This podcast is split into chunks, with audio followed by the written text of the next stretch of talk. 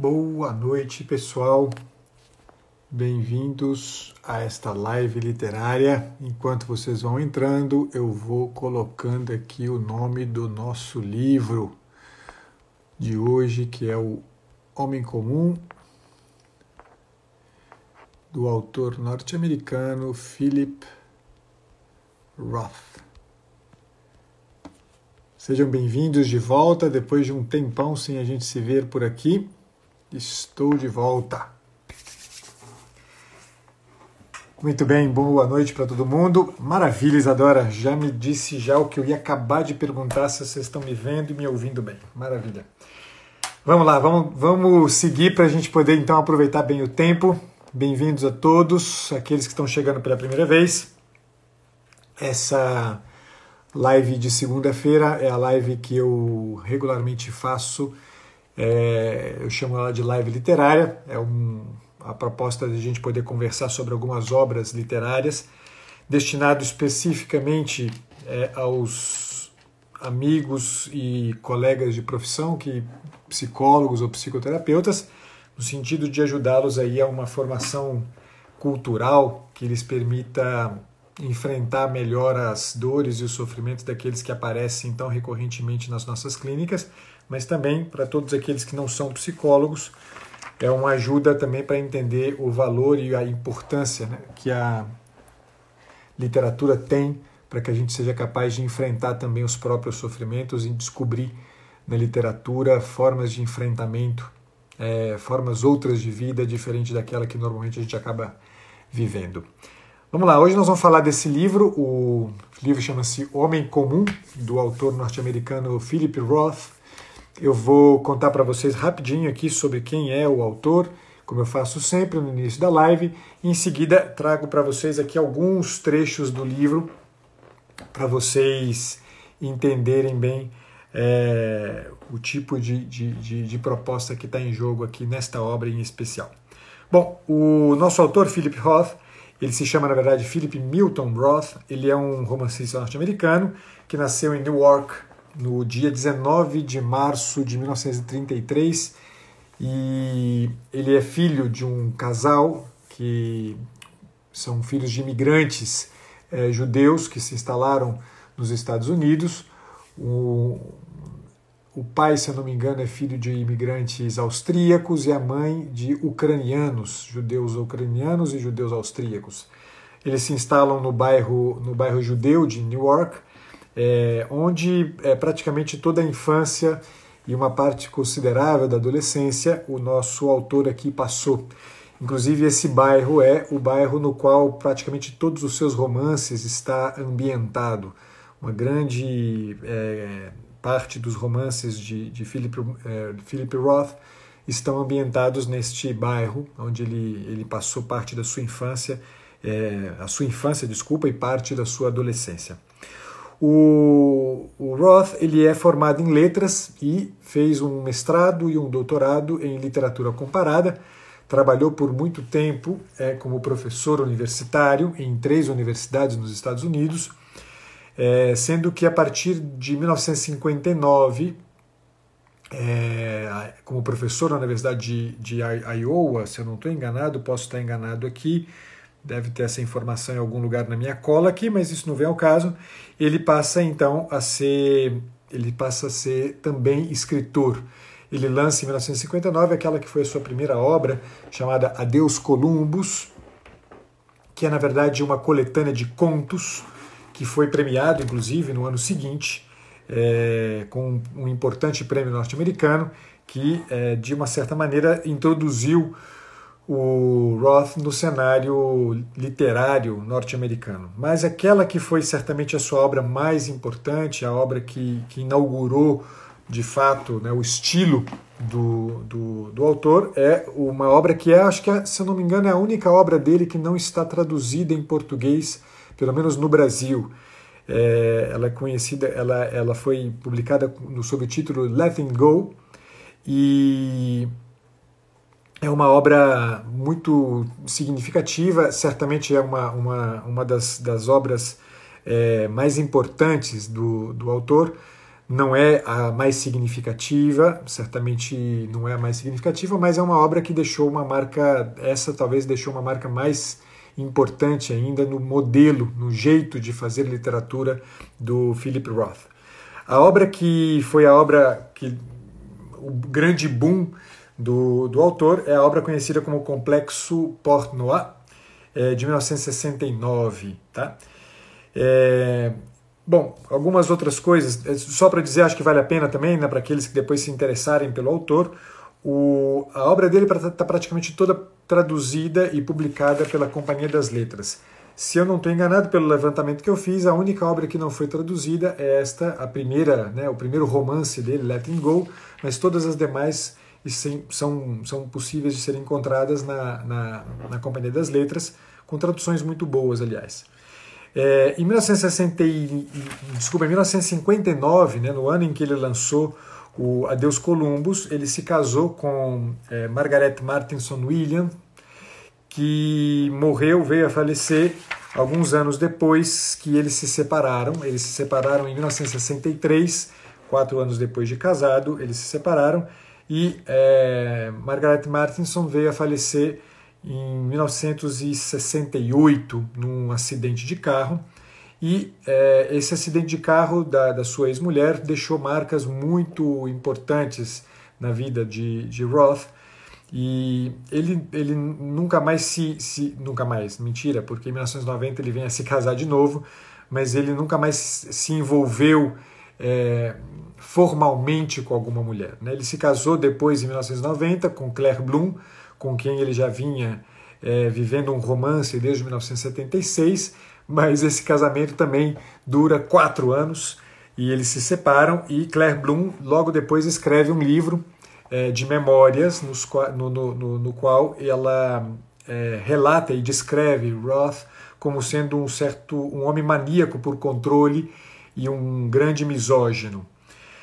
É, com relação ao Roth, vale né, algumas são, são informações que, que, servem mais aqui para a gente ter uma, uma ideia dele e daqui a pouco eu vou trazer alguns pontos importantes aqui da, da biografia do, do, do Roth que são significativas, mas só para vocês saberem, é um homem que escreveu, é, publicou 31 obras, entre romances, contos e peças de teatro. Algumas das suas obras foram é, transformadas em filme, se, se consegue encontrar algumas coisas de, de, de qualidade, aliás. E é, é, um homem que tornou, fez da sua obra uma espécie de. Dizer, tem um, um grande biógrafo do, do, Roth, um crítico da obra do, do Roth, que diz que é, a sua obra é uma obra quase autobiográfica. Ah, se, se a gente pega a, a, grande parte dos seus, dos seus livros, tem um certo caráter autobiográfico. Em especial porque os personagens, os protagonistas, quase sempre são judeus. E o Ross fazia da, da sua obra uma espécie de, de, de é, um, um, jeito de purgar é, o fardo que era ser um judeu. Né? É, Para o Philip Roth, a, a, a, ideia de ser um judeu não era uma muito boa coisa. Ele, sobretudo, ele se caracterizava, ele dizia, inclusive, para aqueles que o chamavam de é, escritor judeu-americano, ele dizia, não, eu não sou um, judeu, um escritor judeu-americano, eu sei muito bem o que é ser um judeu, ele dizia, e não é algo interessante. Eu sou um americano. E essa ideia de purgar né, a, o fardo que era carregar a, a, a pecha de, de, de judeu, é, para ele era exatamente porque o judaísmo se é, opunha é, explicitamente, claramente aos ideais norte-americanos que ele entendia como ideais fundamentais, os ideais de liberdade, de paz, de segurança e de democracia, que ele é, tornou como que valores que ele defendia por oposição a toda a experiência judaica. Era um homem que, é, e, essa, e essa é uma característica que vale a pena a gente deixar muito clara, porque a gente vai ver isso presente de alguma maneira em alguns dos trechos que eu vou ler para vocês do, do Homem Comum, mas um, o traço talvez mais significativo de todos é exatamente o ateísmo de Philip Roth. Ele se dizia, é, mais do que um ateu, ele se dizia alguém que ele se dizia antirreligioso. É, há uma entrevista que ele deu no, não me lembro mais em que ano, foi em 2005, agora não me lembro mais, não, não me aqui não, não anotei. Ele deu uma entrevista a um jornal inglês no qual ele disse claramente o seguinte: Eu não sou, não, não há um só osso no meu que acredita em Deus. Eu sou exatamente o oposto de um religioso. Sou antirreligioso. Acho as pessoas religiosas hediondas. Eu odeio as mentiras religiosas. E ele costumava se referir à religião como uma grande neurose, uma mentira, né? E uma grande neurose desinteressante. Por que, que isso aqui nos interessa? Vocês vão ver logo né, no, no Homem Comum, vou ler para vocês alguns trechos, mas vocês vão entender por que essa, tanto essa ideia do, do, de, uma, de uma oposição né, ao, ao, ao judaísmo, que, da, da qual ele fazia parte né, por sangue, quanto também o seu ateísmo, vocês vão ver por que, que isso aqui nos interessa. Uma última coisa antes da gente passar o livro é dizer que ele faleceu muito recentemente, ele faleceu no dia 22 de maio de 2018, há dois anos atrás, né, pouco mais de dois anos atrás. E no seu testamento ele deixou é, por escrito uma ordem expressa de que não fosse realizado nenhum é, ritual religioso no seu funeral. Ele foi essa, essa, esse pedido foi respeitado. O funeral dele foi um funeral sem nenhum elemento é, religioso, sem nenhum tipo de ritual religioso e é, ele se encontra hoje enterrado em Nova York, onde ele é, veio a falecer né, no ano de 2018. Bom, é, dito, dito, dito, isso, passemos então ao nosso Homem Comum. Esse livro aqui está na. Esse aqui, na, na, verdade, a Companhia das Letras tem a Companhia de Bolso, e se eu não me engano, todos os livros do, do, do Roth estão também na versão Companhia de Bolso, também na, na versão de bolso, aquelas versões menorzinhas. É, a tradução é a mesma, é só uma versão né, em, em, em, formato menor. É, e essa aqui é a edição que não é edição de bolso, mas é uma edição que, que tem a mesma, a, o mesmo conteúdo da, da edição de bolso. Informação absolutamente irrelevante essa que eu acabei de passar para vocês. Mas passemos por isso. Muito bem. É, o Homem Comum é um texto que já para quem viu lá na, na, no feed que eu deixei já ontem para vocês, o Homem Comum é um texto em que eu, o personagem principal, né, que é um personagem que não tem nome, tá? É, ao todo no, no, livro a gente pode reconhecer aí é, seis personagens são, são, estão presentes ao longo de toda a obra. O protagonista é exa exatamente este homem comum, é um homem qualquer, que é um homem que não tem nome. Mas aparecem também alguns, algumas referências importantes, algumas outras referências importantes. É, a mais significativa de todas é a Nancy, que é sua filha, uma filha, a filha do seu segundo casamento. O, o homem comum, né, o protagonista, teve três casamentos. No seu primeiro casamento nasceram dois rapazes, Randy and Lonnie, e, e Lonnie são os seus filhos do primeiro casamento, homens já mais velhos e ele era casado com uma, uma mulher chamada Cecília. Esse casamento dura muito pouco, eles se divorciam e logo depois ele vem a se envolver com é, Phoebe, que era uma colega de trabalho com quem ele tem Nancy. Tá? É, Phoebe tem uma, um, uma, um AVC num determinado momento da, da sua vida, de forma que ela fica com o lado direito ou lado esquerdo do corpo paralisado. E os outros dois personagens que aparecem são Romy, que é o seu irmão, seu irmão mais velho do que ele, um homem de uma saúde de ferro, é, uns 10 anos mais velho do que ele, e Maureen, que foi uma enfermeira dele e uma amante com quem ele passou uma parte considerável da sua vida. É, estes são os personagens e nos interessa aqui, sobretudo, entender a minha Siri conversando comigo. É, a gente entender um pouco essa, essa, essa, essa ideia dizer, do homem, por que, que ele se chama o homem comum, né? por que, que o livro se chama Homem Comum e, sobretudo, é, por que, que o, o protagonista não é nomeado. A ideia do Philip Roth é já, exatamente oferecer para a gente um, o, que ele, o que ele chamaria de uma espécie de a saga de qualquer outra, de, de qualquer homem, de uma pessoa como qualquer um de nós. É, a saga de enfrentamento da morte. No entanto, é, essa mesma, é, este mesmo enfrentamento da morte pelo qual o, homem comum, o nosso protagonista, é, vive, é muito parecida com aquela com a qual o próprio Philip Roth enfrentou a vida. Ateu que era e, e, sobretudo, muito crítico às tradições, ele rompe com qualquer tipo de perspectiva de compreensão da morte como algo que é, extrapole né, a, a, morte física, a morte do corpo.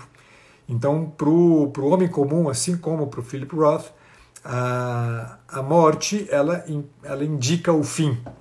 E é muito dramático o texto porque é, o tempo inteiro você vê um homem que ele vai negando essas, essas perspectivas e por isso ele se torna um é, mais do que um homem como qualquer outro de nós, ele se torna um, um homem que não tem impacto nenhum, que não tem significado nenhum, um homem que a gente poderia quase dizer que morre como um idiota. É a, pior forma de, de se morrer que a gente poderia dizer, né, se a gente pudesse pensar que o problema da morte não é, não é tanto né, que ela venha, mas é que a gente morra como um idiota. O, o nosso protagonista morre como um idiota. Não, precisamos, né, não preciso dizer para vocês que isso não é um spoiler, tendo em vista que já na primeiríssima página do livro é, já se relata o, o sepultamento do homem comum. Eu queria começar lendo esse trechinho. Né? Eu vou ler alguns. Eu selecionei oito trechos aqui, eu tinha selecionado, tinha selecionado uns, uns 20 trechos, mas eu é, filtrei aqui para esses oito trechos que eu acho que dão bem uma cara disso que a gente é, que eu já anunciei para vocês aqui, e vocês vão entender como isso aqui pode ser importante para a gente também, seja como psicólogo, seja como né, pessoas que não são psicólogas aí que estão me escutando. Vejam como começa então o livro, essa primeira página do livro, efetivamente. Em torno da, da sepultura, no cemitério mal cuidado, reuniam-se alguns de seus ex-colegas de trabalho da agência publicitária nova-iorquina, relembrando sua energia e originalidade e dizendo à sua filha Nancy como fora divertido trabalhar com ele. Havia também pessoas que tinham vindo de carro de Starfish Beach, a comunidade de aposentados na costa de Nova Jersey, onde ele morava desde o dia de ação de graça de 2001. Os idosos que recentemente tinham, vi, tinham sido seus alunos num curso de pintura, é, e vieram também os dois filhos, Randy e Lonnie, homens de meia idade, filhos do turbulento primeiro casamento, que eram muito próximos à mãe e que, em consequência disso, do pai conheciam pouco de bom e muito de péssimo. E só estavam ali por obrigação, mais nada. O irmão mais velho dele, Howie, e sua cunhada também estavam presentes, tendo vindo de, da Califórnia de avião na véspera. E também uma de suas três esposas, a do meio, a mãe de Nancy, Phoebe, uma mulher alta, magérrima, de cabelo branco, cujo braço direito pendia inerte ao longo do corpo. Quando Nancy lhe perguntou se ela queria dizer alguma coisa, Phoebe balançou a cabeça tímida, mas logo em seguida começou a falar em voz baixa, uma fala um pouco arrastada. É muito difícil de acreditar. Fico lembrando o tempo todo dele nadando na Bahia. Só isso. É o que vejo, ele nadando na Bahia. E mais, Nancy, que havia negociado com a agência funerária e telefonado para as pessoas que compareceram ao enterro, para que não estivessem presentes apenas ela, sua mãe, o irmão e a cunhada dele. Havia uma única pessoa presente que não tinha sido convidada. Uma mulher atarracada com o rosto redondo e simpático, de cabelo pintado de ruivo, que simplesmente apareceu no cemitério e apresentou-se como Maureen, a enfermeira particular que havia cuidado dele após a cirurgia de coração anos antes. Howe lembrava-se dela e foi dar-lhe um beijo no rosto. Assim começa o livro, e em seguida né, aparecem os discursos, tanto o discurso do seu irmão quanto o discurso de sua filha Nancy, é, uma filha, a sua filha predileta e com quem ele, ele, nos últimos anos de vida, esteve mais próximo e mais ligado. É, a história do, do do protagonista, né? É uma história que vai se passando, ele vai contando, a, é, a partir do capítulo segundo, ele começa a narrar a sua própria história, é, desde a infância até né, as vésperas da morte, até o dia da morte especificamente, e o tempo inteiro o que está em jogo é esta exatamente esta saga né, é, contra a morte. Ele, ele, ele tenta o tempo inteiro fugir da morte. Então o relato vai sempre caminhando por momentos na história do, do protagonista, no qual momentos nos quais, desculpa, ele esteve é, é, de frente com a morte e buscou formas de fugir, desde criança, é, quando ele faz uma, uma cirurgia é, do apêndice, se eu não estou enganado, isso vai se seguindo ano após ano, tempo, né, em, vários, em vários momentos da vida, ele vai é, enfrentando de alguma maneira essa, essa inimiga né, que está o tempo inteiro por perto. Né? E isso fica ainda mais intenso quando ele, depois que ele faz 65 anos de idade, ele passa, né, ele diz que passa todos os anos, ele vai ao hospital para fazer alguma coisa e ele a, termina a vida tendo colocado sete stents no, no, no coração para conseguir manter manter-se vivo e, e, manter o coração funcionando adequadamente. Então, é um homem que teve o tempo inteiro, né, é, desde, desde, desde, desde a mais tenra infância, esteve envolvido com a morte de alguma maneira. E tudo que se passa né, ao longo da sua vida, nos seus relacionamentos, o relacionamento com a Cecília, com quem ele rompe é, poucos anos depois, depois o relacionamento com a Phoebe, com quem ele também rompe, depois o relacionamento com a Maureen, e tudo que vai, vai acontecendo é sempre em vista de uma tentativa é, de fugir da morte e fugir, sobretudo, daquilo que ele chama de da imobilidade. Né? Ele dizia que a morte indicava para ele algo como que uma imobilidade. E, no entanto, né, é muito paradoxal que ele, que tanto fugia da imobilidade, é, ele que tanto fugia da morte, tinha a imobilidade como uma constante companheira. Porque é um homem que nunca deu um passo para além do círculo pequenininho né, da sua. Da, da, da sua, da sua atuação. Né? Ele nunca quis ir para muito além daquilo que ele fazia. Então, um homem que ficou eh, restrito ao, ao medíocre, restrito à mesquinharia, né? restrito ao fazer pequenininho, né? nunca fez uma, algo diferente disso. É, ainda no início do, do texto, ele, num, num determinado momento, ele diz, né? É justamente o que há de normal nos funerais, o que os torna tão dolorosos é mais um registro da realidade da morte que avassala tudo. Ou seja, a ideia né, é que ele tanto temia da morte, da imobilidade da morte, é uma imobilidade que tudo destrói. É uma imobilidade que avassala tudo, que acaba com tudo. E, no entanto, né, é, repito, insisto nisso aqui porque não é um detalhe, é, este é um homem que, em busca de uma certa estabilidade na vida, é, contra a imobilidade, ele faz esse, essa, essa, essa contraposição, né? ele diz que sempre buscou a estabilidade contra a imobilidade. Né? É, no fim, a estabilidade era nada mais nada menos do que um, um eufemismo né? Da sua para a sua imobilidade. Era um jeito de adocicar a imobilidade, era um jeito de adocicar a morte, mas uma morte que estava o tempo inteiro avassalando a sua, a sua vida, né? avassalando, exatamente é, destruindo a sua vida, como tudo, como sempre aconteceu. Né? O tempo inteiro ele foi destruindo a vida, ele foi deixando a morte se é, imiscuir no seu fazer, nos seus relacionamentos, ele foi deixando a morte entrar de, né, por todos os cantos. Por mais que ele tentasse escapar dela, ela estava sempre entrando na sua vida de alguma maneira. Mais para frente, ele diz o seguinte: é, para ele, nada de conversa fiada a respeito da morte e de Deus, nem fantasias obsoletas sobre o céu. A única coisa que havia era o corpo, nascido para viver e morrer, conforme o que fora estabelecido pelos corpos que viveram e morreram antes dele. Se havia encontrado uma filosofia para seu próprio uso, era essa. Ele a encontrara bem cedo e de modo intuitivo e por mais básica que fosse, não havia mais nada além dela. Se algum dia escrevesse sua autobiografia, o título seria Vida e Morte de um Corpo do Sexo Masculino. Porém, depois de se aposentar, ele não tentou tornar-se escritor, e sim pintor. E por isso deu esse título a uma série de quadros abstratos.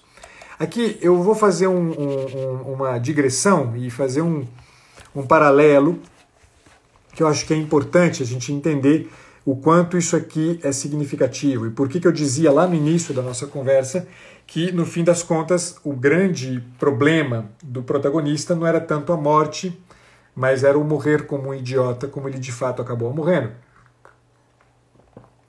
Porque a, ao, ao estabelecer uma relação com a morte como sendo, na verdade, o fim, e, e, o fim, né, entendido como o fim do próprio corpo, e portanto o paralelo está claro, né, que a, a, ele concebe a sua vida no, no, no, na esteira né, da, da, da, mera materialidade. É uma vida totalmente achatada. É uma vida que não tem absolutamente nada de transcendental, não tem absolutamente nada que confere alguma tridimensionalidade. Algo que tem absolutamente tudo a ver com a própria vida né, do, do, do Philip Roth, que dizia claramente que a inserção de algum elemento de transcendentalidade na vida é desinteressante é hediondo, é, é mentiroso. Ou seja, um, um, um homem como este, né, como o, o, o, protagonista, o homem como o autor, no fim, né, ele acaba estabelecendo uma relação com o corpo, e a gente vê isso presente na história do homem comum, do princípio ao fim, uma relação com o corpo no, na, na, na, qual a única a, a única, o único elemento que poderia conferir algum sentido para a existência é algum tipo de satisfação para o corpo. Por que, que isto é um problema? Veja, é, se a gente vive a nossa vida é, apenas encontrando satisfações para aquilo que o nosso corpo, né, a, a, materialidade, é, esse, esse, esse elemento achatado da existência, que são né, as dimensões somática e psíquica, né, o, o extrato somatopsíquico, como o chama o Viktor Frankl, se a gente vive a nossa vida dizer, definido apenas por aquilo que rola nesse extrato somatopsíquico da nossa, da nossa existência, qual vai ser o nosso problema? A gente vai passar a existência justamente buscando satisfação para esta, é, para esta, é, para esse, para esse extrato da nossa existência, para esse aspecto da nossa existência, para essas dimensões da nossa existência. E o que, que acaba acontecendo dessa forma? A gente vai né, até o último instante da vida, e foi o que aconteceu. É dramático este livro, porque dizer, ele vai até o último instante da vida do homem comum, do protagonista, e o que, se, o que se evidencia até o último instante é exatamente um homem que queria nada mais, nada menos do que uma satisfação para as necessidades do corpo, uma satisfação para as necessidades psicológicas, afetivas. Esse era o tempo inteiro a esta era o tempo inteiro a busca do homem comum. É um homem é, é, profunda, é, um, é um, homem com um buraco afetivo, é um homem com um buraco é, é, fisiológico, no sentido de necessidades que ele busca satisfazer o tempo inteiro. Mas né, a questão é que quando a gente termina a vida né, sem em nenhum momento é, fazer da nossa vida um lugar de busca deste elemento que confere tridimensionalidade para a nossa existência, o que inevitavelmente vai acontecer é que a gente entra para a eternidade como alguém que quer satisfação para este extrato somatopsíquico quando não tem mais este extrato somatopsíquico. Tudo aquilo que entra para a eternidade é aquilo que não, não é dotado de nenhuma materialidade e, portanto, não é passível de satisfação no nível somático, no nível fisiológico e tampouco no nível afetivo.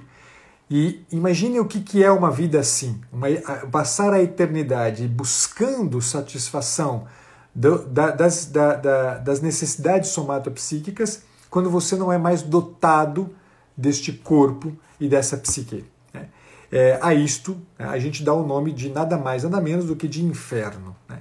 É, quem não teve ainda a oportunidade de ler, eu recomendo que se leia. É, eu costumo dizer que antes da gente entrar no, no, no, no, final da vida, antes da gente entrar no paraíso, na porta do paraíso, vão perguntar para a gente se a gente lê algumas obras. Uma delas é, é a Divina Comédia do Dante Alighieri.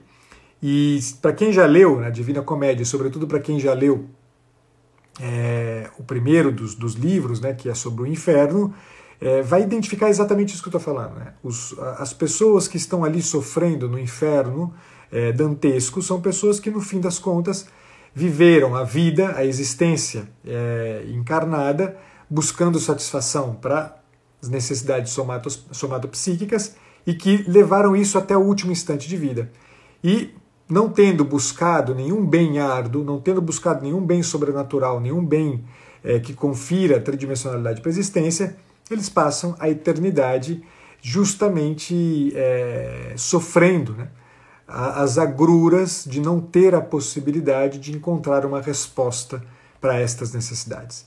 Vejam o quanto é importante para a gente né, entender a vida é, sob, sob, pelo menos já de cara, já lanço mão desse, desse argumento importante para mim, é, para a nossa conversa de hoje. Que a gente organize a nossa vida né, é, fazendo o exato oposto daquilo que Philip Roth concebeu de sua própria vida. Ou seja, é, entender que a vida é um lugar no qual a experiência das tradições as tradições que nos sustentam, que estão antes da nossa vida, ela é uma experiência que ela é ordenadora, ela inevitavelmente ela confere um caráter mais alto para a nossa existência. Toda vez que a gente rompe com as nossas raízes, com as nossas tradições, inevitavelmente a gente acaba ficando à mercê de quem oferece para a gente algum tipo de resposta, normalmente objetos e respostas objetais que são de fato muito, muito é, é, circunscrita a esse extrato baixo, baixo da existência, esse extrato mais raso da existência, achatado da existência. E a segunda coisa que eu acho que é fundamental, a gente não, não, não posso deixar de falar sobre isso, para quem me conhece, já me assistiu em outras ocasiões, sabe o quanto para mim isso é fundamental, é o quanto a gente organizar a vida em busca de bens árduos e, sobretudo, em busca de algum tipo de sobrenaturalidade, de uma visão sobrenatural da existência, alguma experiência de transcendentalidade, como isto aqui é ordenador, como isto aqui nos faz, inevitavelmente, construir a vida não nesse achatado, mas né, numa, numa perspectiva vertical que tem como consequência quase que eu uso a palavra natural aqui com todas as aspas do mundo, né, tem como consequência quase que natural exatamente uma compreensão da própria vida como algo que precisa se realizar para além daquilo que temos aqui. Portanto, né, inevitavelmente, quem concebe, né, quem sobe um degrau, né, ou quem se aprofunda é, um degrau na existência, ou seja, quem vive para além da horizontalidade e se instala de uma certa maneira na perspectiva vertical, de, é, de maneira quase que impossível de não acontecer, a gente acaba concebendo o quanto é necessário que a gente faça da nossa existência, de cada instante da nossa existência, mais do que a mediocridade que o homem comum né, fez da sua própria existência, mais do que o, o, o, a avassaladora experiência da morte se miscuindo em tudo, como quem é, destrói, como quem dá a palavra final no sentido de não há perspectiva, não há esperança, faz exatamente o contrário.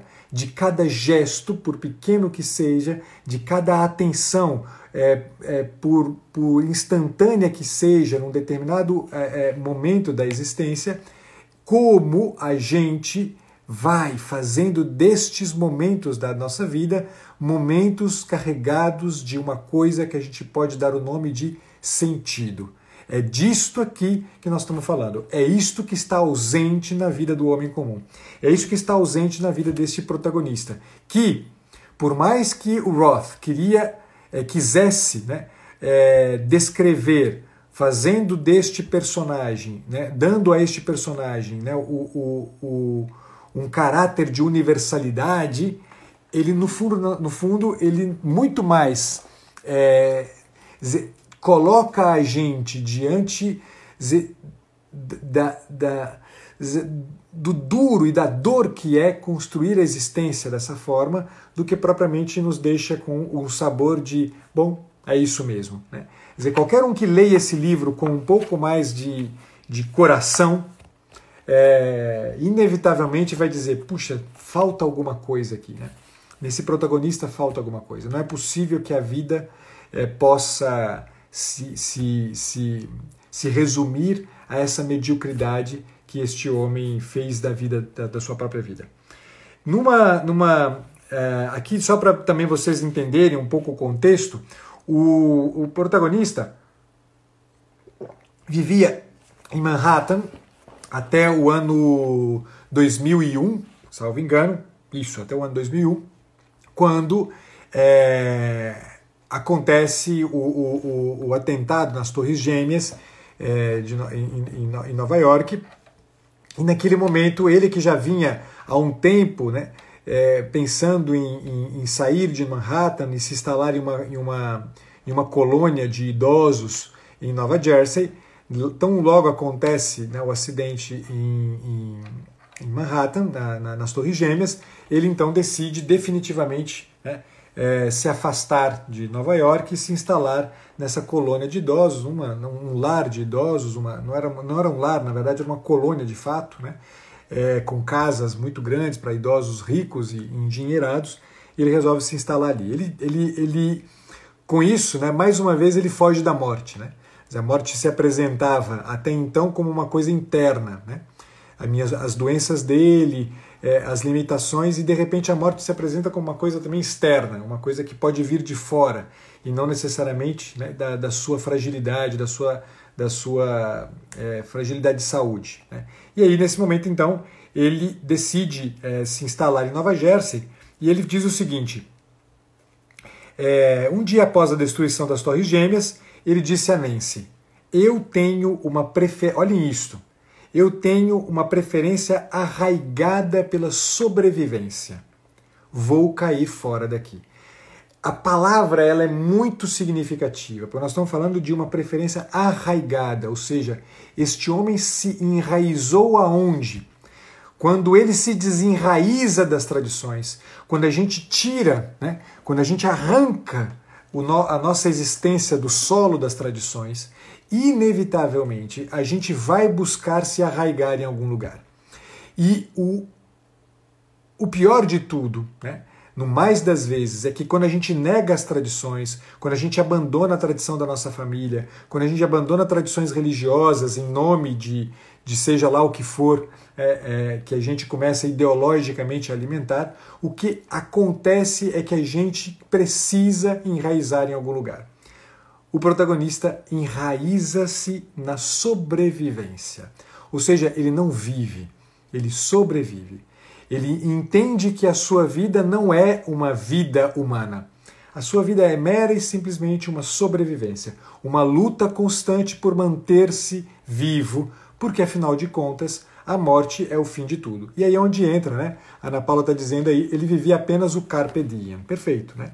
É, dizer, é uma, é, é uma dessas frases que eu tenho uma, uma certa, uma certa é, ojeriza, é essa famosa Carpe Diem, e, e, e tenho por conta de um monte de muito bons motivos mas sobretudo porque a gente entende muito mal né, o que está em jogo quando a gente está falando do Carpe Diem. Né? Primeiro porque a gente abandona a primeira frase dessa história, que é Memento Mori, né? Carpe Diem.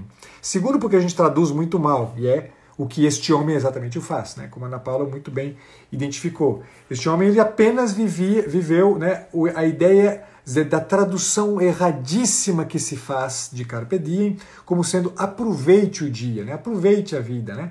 É aquela história do camarada que né, tá, tá descobri, descobriu que tem um câncer é, terminal e aí ele resolve fazer a lista de coisas que ele gostaria de fazer antes de morrer. Né? Assistir a um, a um, a um show do Queen não sei aonde, é, pular de paraquedas, é, fazer é, um, um, esqui aquático, ou seja, é, é, o, é o ridículo né, tornado é, eternidade, porque imagina que você, você terminar a tua vida né, entendendo que a tua vida se realiza porque você saltou de paraquedas, puta que o pariu, né? Isso que merda de vida na eternidade que esse cara vai ter, né? É, é, tudo não passa de adrenalina, né? tudo não passa de um certo gozo instantâneo de alguma coisa muito bacana. Dizer, é terrível uma coisa como essa. Né? Dizer, o carpe diem, que na verdade é uma tradição errada, uma tradução errada, é, como aproveite o dia, no fundo, no fundo deveria ser a, é, colha o dia. Né? Carpen é de carpir, né? de colher o dia. Ou seja, lembra que você vai morrer, memento mori, né?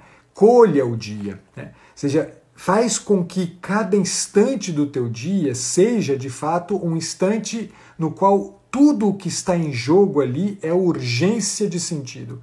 É urgência de que aquela coisa não termine só né, naquele instante, mas que ela se perpetue de alguma maneira. Então, é, o que este homem fez foi todo né, o oposto do, do, colher o dia e tem tudo que ver né, com aquela coisa horrorosa é, do, do filme A Sociedade dos Poetas Mortos, que tanta gente é, é louva como sendo uma coisa legal e que no fundo, no fundo, é um filme horroroso, é um filme terrível, é um dos piores filmes que uh, o cinema norte-americano é, o fez.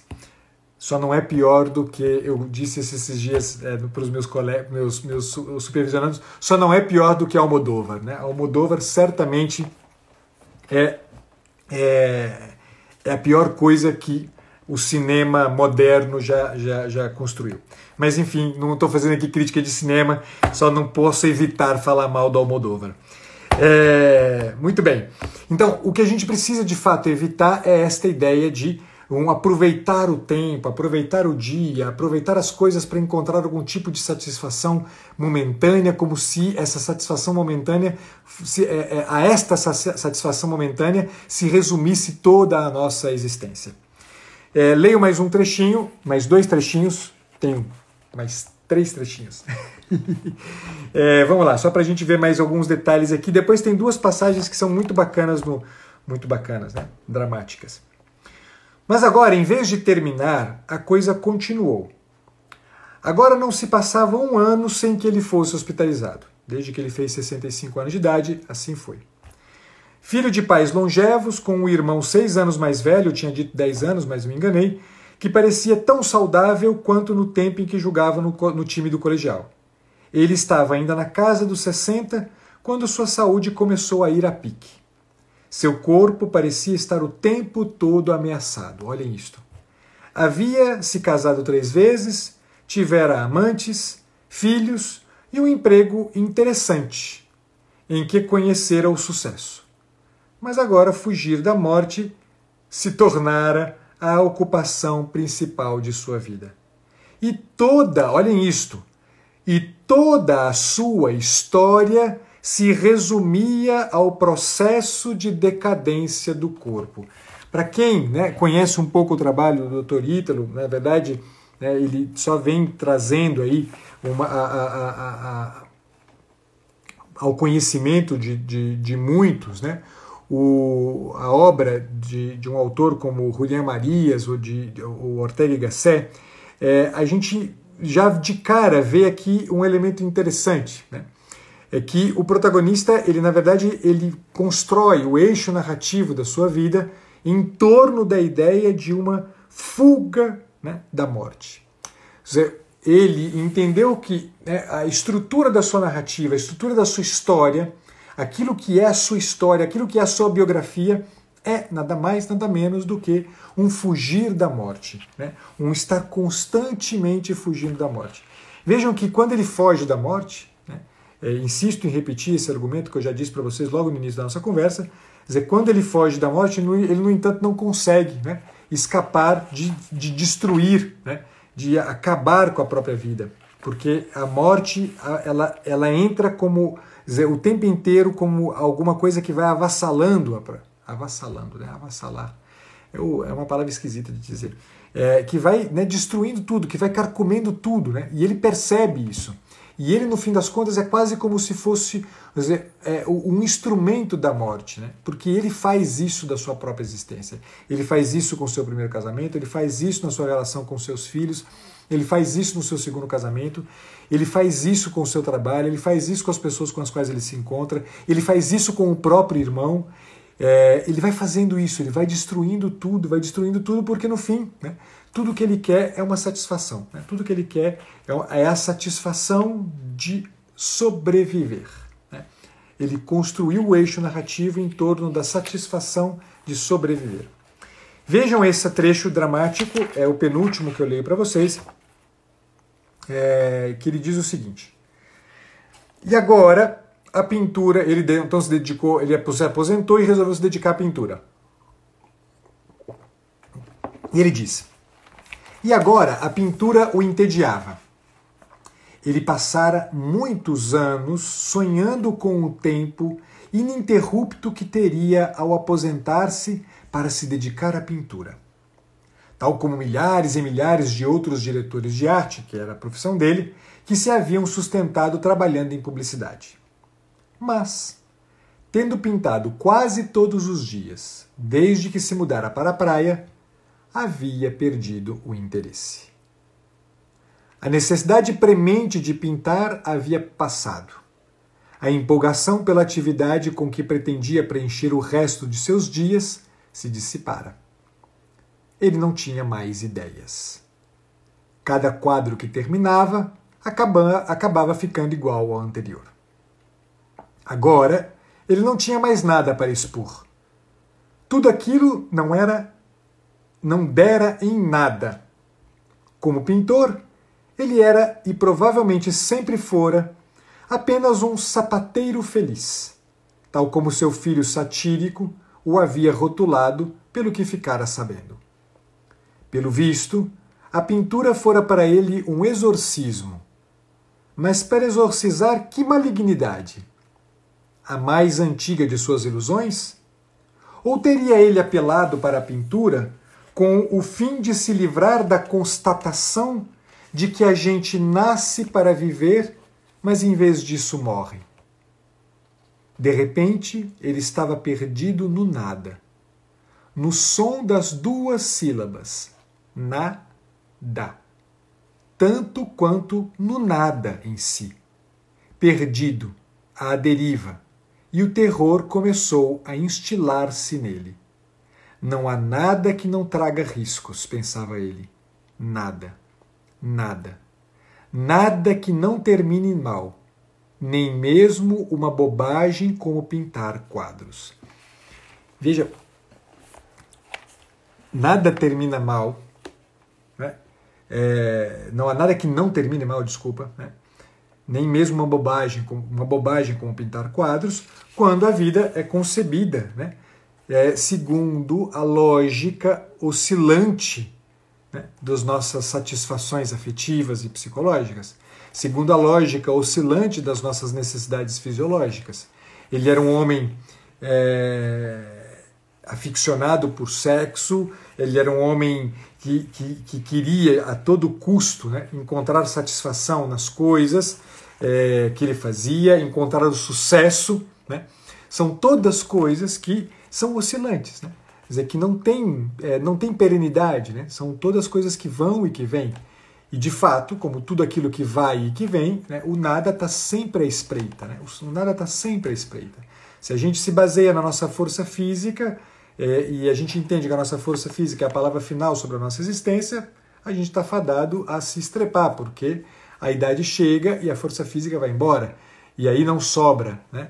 É, não tendo força física, não tem mais nada, porque se você não cultivou um bem árduo que seja, nem a sabedoria você tem. Aquilo que aos velhos né, deveria caber é um pouco de sabedoria, né, nem isso você vai ter. Então você não vai ter força, não vai ter sabedoria, vai ser um chato de galocha que vai ficar né, é, se queixando de que a vida está acabando. Né como o protagonista dessa obra. Tem uma série, né, de, de eu estou saltando muitas coisas aqui, né, mas tem uma série de diálogos que são assim, são terríveis, né, são, são, são, são duros, né. Você fala, meu Deus, mas como pode uma pessoa construir a existência assim, né? E o pior não é que possa existir uma pessoa que construa a própria existência assim. Eu diria que pior é alguém dizer que uma existência assim é a existência comum ou seja, é a existência ordinária, ou seja, é a existência a que todos nós estamos fadados a, a, a ter. Né?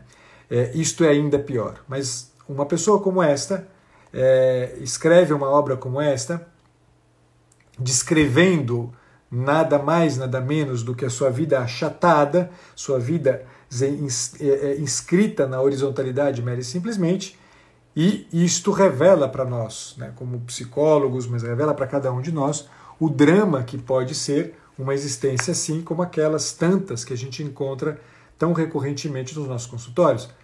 Cabe-nos, eu insisto nisso muito recorrentemente com vocês, cabe-nos, como psicoterapeutas, ajudar as pessoas a olhar para cima. Se a gente, quando recebe alguém no nosso consultório, olha para baixo, esta pessoa inevitavelmente também vai olhar para baixo. Se quando a gente olha para o nosso cliente, o que a gente vê é nada mais nada menos do que sofrimento psíquico, o que a gente vê é nada mais nada menos do que desregulação do ponto de vista neuroquímico, se tudo que tem é mera e simplesmente isto, e se não há ali uma existência que tende à plenitude, se o que a gente não, se a gente não vê uma existência que tende à plenitude, uma existência cujo coração, cujo núcleo é determinado fundamentalmente por um anseio do bem, do belo e do verdadeiro, benzardos, beleza com B maiúsculo, verdade com V maiúsculo, se a gente não entende que é isto que a gente tem diante dos nossos olhos e que está esperando alguém que vai lá e põe o dedo nesta, neste núcleo para despertá-la deste sono de morte que a gente tão recorrentemente cai nele quando a gente está buscando mera e simplesmente a satisfação para as necessidades do nosso extrato somatopsíquico, a gente, no fundo, no fundo, está condenando aquela pessoa a permanecer soterrada sobre o seu corpo e sobre a sua psique. A gente tem que entender que a nossa relação com o nosso cliente deve mirar alto, sempre muito alto. Se a gente não mirar alto, ninguém na contemporaneidade o fará. E se ninguém o faz, a gente condena o outro ao inferno, como esse desgraçado está inevitável, inevitavelmente condenado ao inferno. Esse desgraçado deste homem comum está condenado ao inferno. E não é modo de dizer. dizer efetivamente é isto. leio os dois últimos trechos para vocês e vocês vão ver como é verdade. Ao se dar conta de tudo o que havia destruído, por iniciativa sua, e sem nenhum motivo aparente, e pior ainda, sem ser essa sua intenção, contra sua própria vontade. Da aspereza com que tratara um irmão que nem mesmo uma só vez fora áspero com ele, que jamais deixara de consolá-lo e acorrer em sua ajuda, e do efeito que tivera sobre os filhos o fato de abandonar suas mães, ao se dar conta, humilhado, de que não era apenas no plano físico que se havia reduzido à condição de alguém que não desejava ser, olhem isto. Ele percebeu que não só no plano físico ele acabou se tornando aquilo que ele não desejava ser. Nós estamos falando de alguém que se tornou até mesmo no plano espiritual aquilo que ele não desejava ser. Ou seja, há inevitavelmente em qualquer um de nós um anseio, uma centelha que nos grita e que nos chama para o alto, e que se a gente deixa apagar, a gente está condenado ao inferno. A gente está condenado ao sofrimento perpétuo, ao sofrimento eterno. E isto que a gente começa a conceber como sofrimento aqui é só um detalhezinho. É o já de um ainda não que vai demorar para toda a eternidade. Portanto, temos uma chance, e a chance é agora. Se a gente não quer morrer como um idiota, comecemos por não fazer da nossa vida uma vida marcada pela mesquinharia, pela mediocridade, pela satisfação das necessidades desse extrato raso, raso, raso, que é o extrato somatopsíquico. Ele continua. Ao se dar conta humilhado de que não era apenas o plano físico que se havia reduzido à condição de alguém que não desejava ser, começou a bater no próprio peito e estava sofrendo um ataque cardíaco, com o punho no ritmo constante de sua autoacusação, não acertando no desfibrilador por uma questão de centímetros. Naquele momento, percebeu suas próprias deficiências. Muito melhor do que Randy e Lone jamais o fizeram.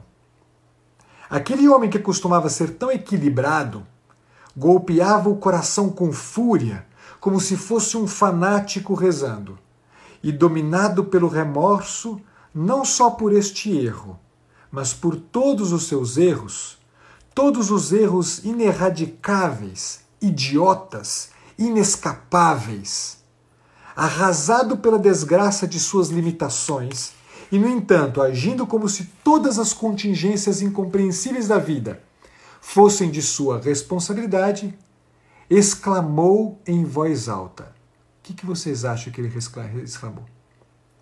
Sem nem mesmo o Rowie terminar assim, sem nem mesmo ele. Esse cara não. Depois que ele faz todo o arrependimento, pensem, pensem que desgraça. O cara se dá conta de todos os erros que fez. Ele se dá conta de ter se tornado, não só física, como espiritualmente, tudo aquilo que ele não desejava ser. Ele se dá conta de todas as cagadas que fez, de todos os seus, seus erros ineradicáveis, idiotas e inescapáveis. E ele diz, sem nem mesmo Rory, terminar assim, sem nem mesmo ele. Não pensem vocês que ele está aqui né, é, fazendo um meia-culpa no sentido de que, é, nossa, nem o meu, meu irmão está aqui comigo. Ele, no fundo, no fundo, ele está dizendo: eu estou sozinho. Eu não queria estar tá sozinho, eu queria que alguém tivesse aqui me apoiando. É, no fundo, esse cara está dizendo, ele está querendo romper com a única coisa que é a coisa que é absolutamente solitária. Morrer é absolutamente solitário. E ele queria romper com isso como se ele quisesse que alguém tivesse ali passando a mão na cabeça dele dizendo: calma, tudo vai ficar bem. E no fundo, no fundo, né? É, ele não pode escapar disso. E ele termina, a última frase do livro é esta. Ele está numa mesa de cirurgia, logo depois desse, desse, é, dessa fala, ele está numa mesa de cirurgia, pronto para receber um novo stent, e é, então, ele já sabendo que estava para morrer, é, o, o autor escreve: ele então perdeu a consciência, sentindo-se longe de estar derrubado, de estar condenado, ansioso para realizar-se mais uma vez. E, no entanto, nunca mais despertou. Parada cardíaca. Deixou de ser. Libertou-se do ser, sem sequer se dar conta disto, tal como ele temia desde o início. Esta é a perfeita vida de um perfeito idiota. A perfeita vida de alguém que passou toda a existência buscando satisfações materiais. Essa é a perfeita vida de alguém que compreende que no fim a vida é só aquilo que rola na materialidade. Este é um homem que, para quem conhece a teoria das 12 camadas, viveu ali, sob o horizonte, transitando entre as seis primeiras camadas da personalidade. Um homem condenado. Teve sucesso profissional. Sabia-se útil como profissional. Este, aliás, é um dos grandes problemas. Homens e mulheres de sexta camada, em geral, são homens e mulheres que sofrem muito mais, não conseguem dar um passo o passo de avançar um centímetro para cima, porque tem sucesso, tem a vaidade do sucesso. Este era um homem assim, um homem que ficou instalado na mediocridade, instalado no plano horizontal da própria existência. E pessoas assim precisam, sobretudo, de alguém que lhes dê, as, lhes dê a mão para que eles possam arraigar-se não na sobrevivência, mas arraigar-se na eternidade. E este é o papel fundamental de cada um de nós que está aqui e que é psicoterapeuta ou que é, é psicólogo. Esta deve ser a nossa função.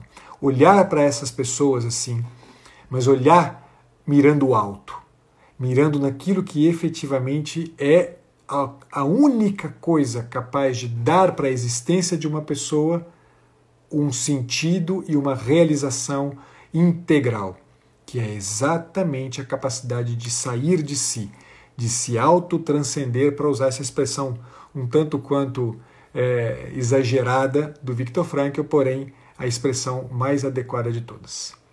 Beleza? Povo, brigadíssimo por vocês. Desculpem as duas semanas ausente, eu estive aí fazendo um milhão de coisas. Estou para me mudar em breve, então vai ter mais uma semana aí que eu vou ficar meio ausente de vocês, mas a gente se vê amanhã na live de terça-feira, na qual a gente fala sobre é, o ser homem, arquétipos da masculinidade. Até amanhã, pessoal. Fiquem com Deus. Obrigado pela companhia de vocês.